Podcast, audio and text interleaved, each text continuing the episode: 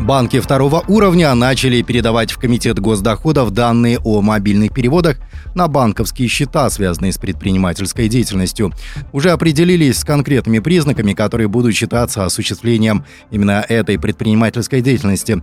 Это получение физическим лицом в течение каждого из трех последовательных месяцев свыше 100 переводов ежемесячно от разных лиц на личный банковский счет.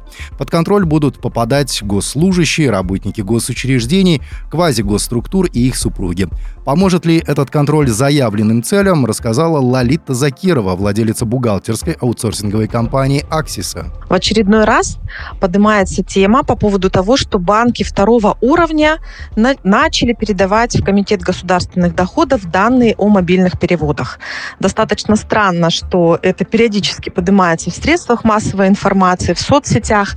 На самом деле банки давно передают эту информацию, ну, к примеру, как э, вариант когда происходит закрытие, ликвидация ИП, индивидуального предпринимателя.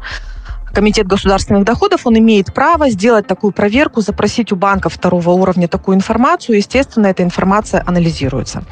С точки зрения того, как вообще будут проверять, есть э, такой порог, что якобы будут проверки и вопросы только в отношении тех физических лиц, у которых более 100 переводов. Но, на мой взгляд, Комитет государственных доходов э, все-таки будет смотреть, наверное, не только на количество, но и на суммы переводов, потому что 100 переводов по 2000 и 100 переводов по 5 миллионов, это и там, и там 100 переводов, но это разные суммы.